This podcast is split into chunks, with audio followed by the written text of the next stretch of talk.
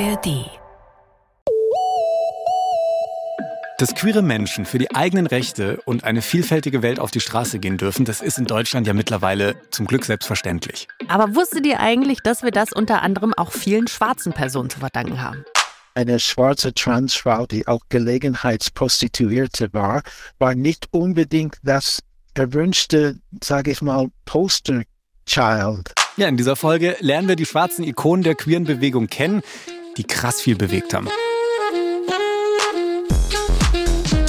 Willkommen im Club. Der queere Podcast von Puls. Mit Kathi Röb und Julian Wenzel. Hallo Leute, willkommen, willkommen zu einer neuen Folge von Willkommen im Club, dem queeren Podcast eures Vertrauens. Und wir lernen heute richtig viele Leute kennen, die wichtig sind für die queere Community und die auch schon immer wichtig waren. Und ich verspreche euch, ihr werdet heute Personen kennenlernen, die ihr noch nie im Geschichtsunterricht gehört habt. Wenn ihr doch von ihnen gehört habt, dann sagt mir Bescheid, dann würde ich nämlich gerne eure Schule kennenlernen. Vielleicht haben die Willkommen im Club Ultras unter euch beim Titel dieser Folge schon gedacht, hä? Moment mal, diese Folge habt ihr doch schon gemacht, also zum Thema queere Ikonen. Ja, das stimmt auch, das war Folge 50. Und für alle, die sie nach dieser Folge nochmal hören wollen, findet ihr an der ARD Audiothek. Aber wir haben gemerkt, ihr habt diese Folge damals ganz schön geliebt und da haben wir uns gedacht, hey, wir wollen einfach nochmal eine Sonderfolge zum Thema queere Ikonen rausbringen. Und heute soll es explizit um schwarze queere Menschen gehen, die krasses für die gesamte queere Community geleistet haben. Ja, und das ist voll wichtig, weil gefühlt bekommen diese Menschen immer noch viel zu wenig Aufmerksamkeit. Und es gab natürlich schon immer queere schwarze Menschen und auch schon immer haben diese Menschen für queere Rechte gekämpft und gegen Rassismus gekämpft und in vielen anderen Bereichen auch. Und genau deswegen wollen wir heute wissen, wer sind diese Leute, was haben sie erreicht, was hat sie bewegt und warum wissen wir eigentlich so wenig über sie. Und dabei ist es auch ganz wichtig zu sagen, dass wir jetzt natürlich nur ein paar Personen rauspicken, die wir euch vorstellen. Es gibt noch unzählige mehr. Da könnten wir aber eine ganze Staffel mitfüllen. Ja, Erstmal ein kleiner Einstieg. einen Blick drauf, ja. Und auf all diese Fragen und noch viel mehr weiß unsere heutige Gästin die Antworten, und zwar Michaela Dudley. Ich stelle sie euch mal vor. Michaela ist Berlinerin, sie ist Buchautorin, Journalistin, Juristin und Kabarettistin und setzt sich in ihrer Arbeit ganz viel mit dem Thema Antirassismus und auch mit queerer Geschichte auseinander. Hallo Michaela, schön, dass du dabei bist. Hallo, ganz schöne Grüße, Servus, Salve. Es freut mich dabei zu sein. Ich bin eine Frau ohne Menstruationshintergrund, aber mit Herzblut in der Regel. Das ist ein super Spruch. Was heißt das? das heißt im Grunde genommen, ich bin Transfrau mit Leib und Seele. Und das sage ich aus dem Bristton tiefer Überzeugung, sogar zwei Oktaven tiefer, als ich miteinander erwartet. Es kommt aus dem Tal, das wir meinetwegen gerne aus Silicon Valley bezeichnen dürfen. Auf alle Fälle gibt es etwas, was ich am Herzen habe, und zwar nicht nur ein paar Kilo Silikon, sondern ein Anliegen, eine Art Erkenntnis oder wenn wir gleichberechtigt reden sollten, Sie-Kenntnis. Teile sie. Nämlich die Wahrnehmung, Diversity ist nicht einfach, sondern mehrfach schön. Kein Irrgarten, sondern ein Wirgarten. Wir zusammen. Und ich bin davon überzeugt, dass die schönsten Gärten der Welt bunt sind die verfügen über einen Boden, der eine tiefe Verwurzelung zulässt von einheimischen und gleichsam von transplantierten Arten, nicht wahr? Und wir müssen gemeinsam weiter hinauf und hinaus wachsen. Und das bedeutet, dass wir einander ein bisschen näher kennenlernen sollten, nicht wahr? Und das ist auch sehe ich auch als Teil meiner Aufgabe. yes. Das machen wir heute. Wir lernen einander besser kennen und wir lernen heute ganz viele unterschiedliche schwarze, queere Personen kennen, die wichtig waren in der Geschichte. Wir wissen auch von euch, dass einige von euch so richtige Bücherwürmer sind. Und für euch sind queere Bücher so eine Art Zufluchtsort. Das kann ja sowohl fürs Schreiben, aber auch fürs Lesen gelten. Vielleicht seid ihr da schon auf ihn gestoßen, auf James Baldwin. Der ist für seinen sehr, sehr persönlichen Stil bekannt. Der schreibt über Homosexualität und über Rassismus. Und er ist schwuler Schriftsteller und super bedeutend in den USA, aber auch darüber hinaus und hat so im 20. Jahrhundert gelebt. Wie ist es bei dir, Julian? Kennst du James Baldwin? Klar kenne ich den Namen James Baldwin. Äh, das klingt jetzt auch so, als hätte ich klar sein komplettes Werk irgendwie hier durchgelesen. I'm sorry, habe ich nicht. Ich habe bisher kein Buch von ihm gelesen. Zeit wird's. Ja. Es gibt auch einen Dokumentarfilm, wenn ihr mal soft anfangen wollt, von 1970, Meeting the Man, James Baldwin in Paris. Und da erzählt er, warum er eigentlich schreibt. No one asked me to be a writer. No, I asked for it. So, you know, I can't, I can't really complain. No, come to the territory. I was born at a certain time, in a certain skin, in a certain place. Die Tonqualität ist definitiv alt, man hört es, aber man versteht ja trotzdem einiges. Ich höre daraus so, naja, dass es letztlich auch seine Lebensumstände waren, also unter anderem als schwarzer schwuler Mann, die so dazu geführt haben, dass er am Ende geschrieben hat. Vielleicht sogar ein bisschen wie schreiben musste. Ja, verstehe ich auch so. Und er sagt ja, niemand hat mich gefragt, ob ich Autor sein will. Und das heißt ja jetzt eben vielleicht auch, dass Autor werden einfach damals nicht so drin war. Vielleicht, weil du als schwarze Person keine anderen Vorbilder hattest, die aus deiner Perspektive geschrieben hast oder wenige. Vielleicht aber auch, weil es einfach super prekär war, damals Schriftstellerin zu sein zu seiner Zeit und, und, und. Michaela, was würdest du denn sagen, was für eine Bedeutung hatte James Baldwin zu seiner Zeit damals, aber auch was für einen Einfluss hat James Baldwin heute? Es war sehr wichtig, dass an allen Fronten entlang, dass wir erstens in der schwarzen Community dass wir diese Repräsentation hatten an der kulturellen, literarischen Front entlang. Er konnte offener, freier reden als die meisten Politiker. Und das war sehr, sehr wichtig, um unser Anliegen voranzutreiben. Baldwin war für mich, wie andere schwarze Autoren und Autorinnen, sehr empowernd. Und dass er auch dabei queer war, war macht es besonders schmackhaft für mich. Ja, da gibt's noch eine andere queere schwarze Person, die auch für ihre Texte bekannt ist. Die Rede ist von Audre Lorde, über die haben Oh, wir auch yes. schon mal im Podcast geredet, genau. Und ihre Texte, die haben es mir krass angetan, weil sie in manchen Texten auch mich als weiße queere Person oder als, als weiße Frau adressieren. Und sie selbst bezeichnet sich als Aktivistin, die schwarz ist, Lesbe ist, Feministin, Mutter, Dichterin und Kriegerin. Und sie war karibisch-amerikanisch und hat so eine ganz besondere Art gehabt, gegen Rassismus und Sexismus zu kämpfen. Und Audre Lorde schrieb auch zum Beispiel so einen Satz wie There is no such thing as a single issue struggle because we do not live single issue lives. Also das heißt dann so viel wie es gibt nicht den Kampf um ein Thema, denn unser Leben dreht sich nicht nur um ein Thema, sondern um so viel mehr. Word. Word, Word, und gleichzeitig yes. auch ähm, Schlüsselfigur, absolute Schlüsselfigur der für Intersektionalität, Audre Lorde. Das ist ja auch schon öfter so ein Begriff, den wir hier im Podcast immer mal wieder erwähnt haben. Trotzdem für alle, die jetzt neu damit einsteigen, nochmal kurz so zusammengefasst, Intersektionalität, wofür steht das? Also Intersektionalität, das steht für Mehrfachdiskriminierung, also wenn unterschiedliche Formen von Diskriminierung bei einer Person zusammenkommen. Weil du jetzt zum Beispiel wie Audre Lorde sowohl Frau bist, als auch Lesbe bist, als auch schwarz bist. Sie erlebt also zum Beispiel Rassismus, Sexismus und Homofeindlichkeit. Mhm.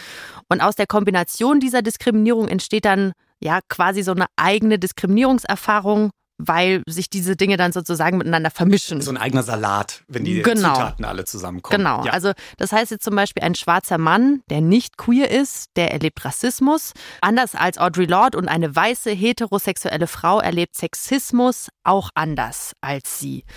Und in unserer Folge über Rassismus in der queeren Community, da hat uns Emilia Roark auch nochmal ganz ausführlich erklärt, was Intersektionalität ist. Hört da gerne einfach nochmal rein.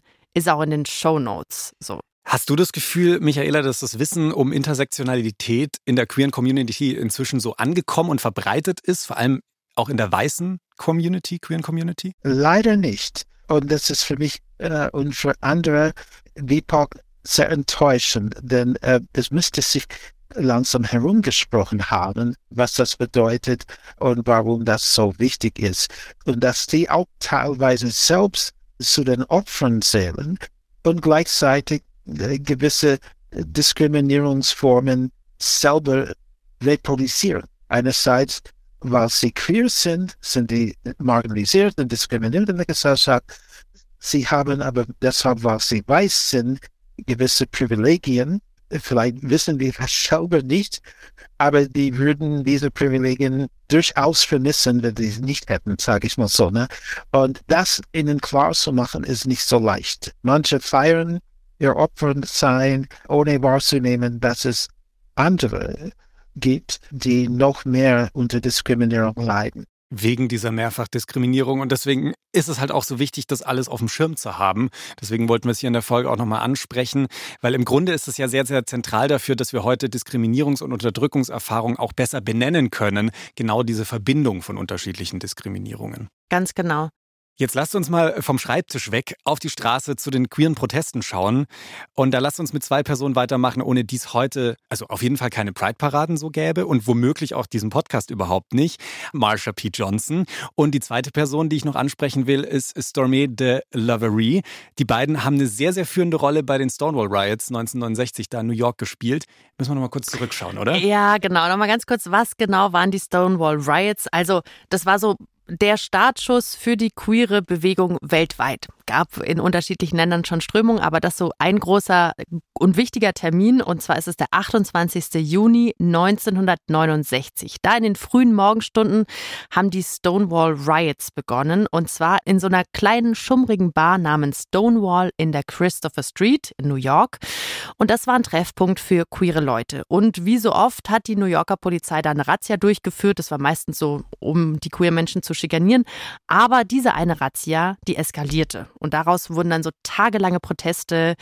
Gewaltsam wurde es auch. Es kam zu Zusammenstößen zwischen queeren Menschen und der Polizei. Und was super lange unter den Teppich gekehrt wurde, war, dass eben schwarze Menschen an diesem Widerstand ganz, ganz maßgeblich beteiligt waren. Und zwei wichtige Namen eben davon sind Marsha P. Johnson und Stormy Delivery oder kurz gesagt auch nur Stormy.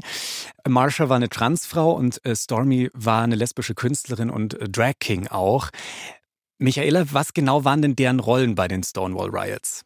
Im Grunde genommen waren die diejenigen, die, die ganz vorne die anderen Teilnehmenden äh, dazu animiert hatten. Es, es gab wirklich schon eine regenbogenartige Konstellation Menschen da in der Stonewall-Kneipe.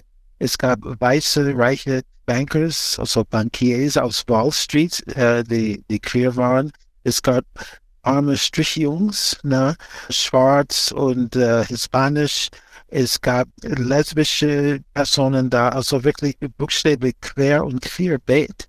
Und Stormy und, und Marsha zählten zu den Menschen, die es satt hatten. Ne? Und die haben die Leute effektiv dazu animiert, Widerstand zu leisten. Stonewall ist als Aufstand, als Riot zu betrachten. Es hat eine knappe Woche lang gedauert, nicht wahr? Und ich weiß noch, ich damals war ich sehr, sehr jung und ich fragte meine erstaunlich weltoffene Oma, was bedeutet dass äh, homosexuell und transsexuell diese Begriffe bekam ich. Sorry, aber wie hast du davon erfahren? Im Radio oder? Heute würde man sagen, dass es Shadow Banning der Nachrichten darüber gab, aber es gab tatsächlich ein paar Berichte darüber in den Zeitungen und äh, im Fernsehen und es sprach sich herum. Na, aber es war, die waren nicht, nicht besonders detailliert. Und in diese Frau, meine Oma, die Jahrgang 1893 war, man muss verdenken, ihr, berücksichtigen, ihre Eltern waren in, in, in deren Kindheit Versklavte gewesen. Ne? Sie hat erstaunlich well offen äh, mir erklärt, möglichst jugendgerecht, kindergerecht, was das bedeutet. Aber ich kann mich noch daran erinnern und wie mit dem Thema in den Medien umgegangen wird. Das ist, war wirklich praktisch tabuisiert, nicht wahr? Aber es war für mich schon ein bisschen frische Luft. Es war schon für mich ein bisschen Hoffnung, dass vielleicht es nicht immer so sein würde. Damals haben sie in den Medien nicht viel Platz bekommen. Heute machen wir das anders und droppen nicht nur die Namen, sondern hören sie auch mal. Hier jetzt erstmal Marsha bei einem der Proteste auf der Straße. Da wurde sie gefragt, warum sie denn eigentlich dabei ist.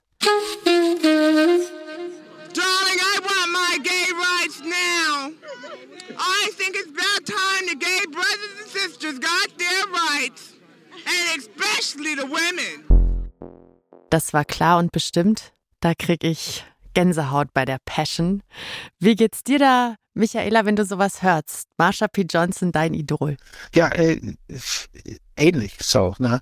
Man hat sie dann immer wieder gesehen in den 80er Jahren in verschiedenen Umständen und so. Sie hat kein, kein leichtes Leben. Damals haben viele Transfrauen sich als Transvestiten bezeichnet, weil es den Begriff damals Transgender und so nicht so richtig gab. Und selbst Marsha hat sich als Drag Queen bezeichnet. Heutzutage würde eine Transfrau das nicht unbedingt tun. Aber auf alle Fälle, sie war für mich so inspirierend, nicht nur, weil sie den Aufstand sozusagen angekurbelt hatte in 69, sondern auch, weil darüber hinaus sie wirklich aktivistisch war. Die war darauf bedacht, obdachlose, queere junge Menschen in New York angekommen sind. Es war immer ein hartes Pflaster, das Leben für sie so ein bisschen, ein bisschen zu erleichtern. Und es tut mir im Herzen weh, dass Marsha sowohl von der queeren Bewegung als auch von der feministischen Bewegung, und beide Bewegungen waren damals besonders weiß dominiert, dass Marsha in kurzer Zeit von beiden Bewegungen im Grunde genommen marginalisiert wurde. Ich meine, eine schwarze Transfrau, die auch Gelegenheitsprostituierte war, wie Marsha, war nicht unbedingt das erwünschte, sage ich mal, Poster Child dieser Bewegungen. Man wollte so dieses Image haben, hey, wir sind doch auch die ganz normalen durchschnittlichen Leute, so wir könnten auch Banker sein, so nach dem Motto. Da hat Marsha nicht in dieses Bild gepasst. So. Ganz genau. Die, die Solidarität fehlte. Das ist das Problem. Deswegen ist es umso wichtiger, dass wir heutzutage über die Rolle der nicht weißen queeren Menschen in den Bewegungen sprechen. Und ja. Und das machen wir heute. Marsha P. Johnson, eine, die wir jetzt schon kennengelernt haben. Wir haben auch schon Stormy angesprochen. Und da gibt's eine ganz nette Doku über sie und da wird sie auch drin interviewt. Und zwar in schon sehr, sehr hohem Alter. Da wird sie gefragt, wie sie denn so auf ihr Leben zurückblickt oder wie man auf ihr Leben zurückblicken sollte. Und da antwortet Stormy das hier. I'm a human being that survived. I've helped other people survive. Ja, als Lebensretter für andere sieht sich Stormy und auch für sich selbst. Ja, sie hat überlebt. Das ist jetzt eine bisschen große Frage, aber was haben wir denn und die gesamte queere Community den beiden zu verdanken, Michaela? Überhaupt die Aufmerksamkeit. Marsha und Stormy standen gemeinsam mit weißen Menschen, mit schwarzen Menschen, mit, mit dem ganzen Regenbogen da und arbeiteten darauf hin, dass alle Menschen, auch weiße Menschen, befreit werden. Und es darf nicht sein, dass einige sich für die Befreiung einsetzen und wenn sie das erreichen, dass sie dann gleich versuchen, den Weg zu versperren, dass das andere nicht durchkommen und hochkommen. Genau, vor allem, weil gerade weiße Menschen ja eben nicht nur die sind, die was in Bewegung bringen, sondern ganz im Gegenteil. Also das große Problem ist ja, glaube ich, auch, dass die breite Masse der Leute nicht wissen, wie viele Menschenrechtsaktivistinnen und Künstlerinnen und Politikerinnen es eigentlich gibt, die schwarz sind. Das ist Julian und mir auch aufgefallen in der Recherche, dass wir da auf super viele Namen gestoßen sind, die wir jetzt noch nicht so auf dem Schirm hatten. Und warum wissen wir darüber so wenig? Also warum wissen wir über schwarze queere Heldinnen nicht so viel, was sie bewegt hat und so? Oder andersgerum, warum ist queeres Allgemeinwissen oft so weiß geprägt?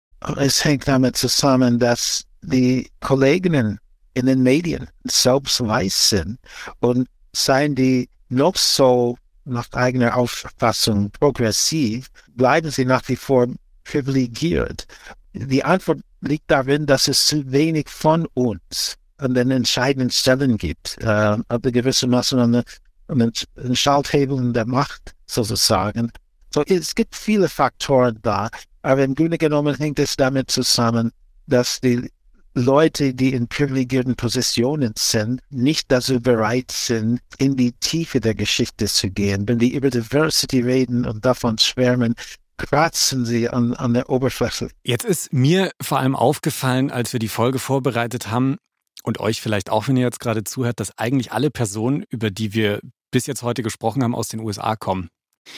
Welche queeren schwarzen Personen aus dem deutschsprachigen Raum sollten in deiner Meinung nach mehr Aufmerksamkeit bekommen? Zum Beispiel Maya Yim, großartige Dichterin, die Ende der 80er wirklich zum Vorschein kam. Na, Gesichter zeigen, wie gesagt, raus aus der Anonymität und dann rein in die weißen Räume. Das, das war im Grunde genommen, was sie betreten hat. Rein in die weißen Räume, aber eben nicht um diese Räume zu reinigen, sondern um Platz zu nehmen am Tische. Cool, den Namen merken wir uns auf jeden Fall. Eine großartige Frau, auch mit einem tragischen Leben, aber sie, äh, wenn ich an afrodeutsche Einflüsse denke, ja, muss sie unbedingt da vorne ganz, ganz oben dabei sein. Wir haben euch ja am Anfang versprochen, ihr lernt heute Namen kennen, Leute kennen, die ihr mit Sicherheit noch nicht vorher gehört habt, im Geschichtsunterricht zumindest. Und ich glaube, das waren jetzt auch alles so Namen, die einem vielleicht nicht gleich einfallen, wenn einem jetzt jemand auf der Straße hier anspricht. Nenn mir mal fünf queere wichtige Personen. So. Und deswegen ist es aber wichtig, die auch so ein bisschen ins Gedächtnis zu rufen. Auch heute ja noch, weil Probleme wie Rassismus und Queerfeindlichkeit, die gibt es ja leider immer noch. Das existiert ja immer noch. Wir schauen jetzt hier so viel zurück in die Vergangenheit, aber das ist ja nicht vorbei. Also trotz dessen, dass sich seit den 60ern und 70ern in den USA zum einen und auch bei uns sich viel zum Besseren verändert hat.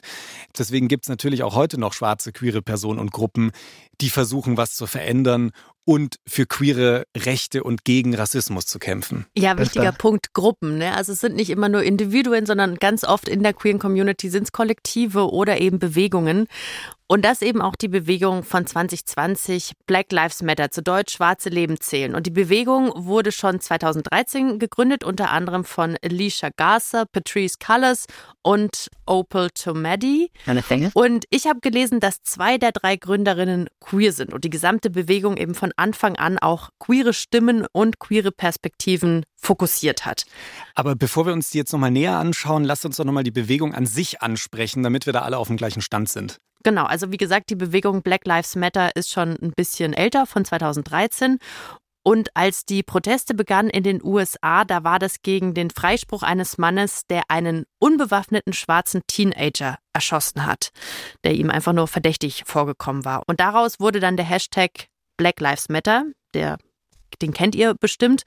Und daraus wurde dann erstmal so eine nationale Bewegung in den USA, also gegen Rassismus und Gewalt und Ungerechtigkeit.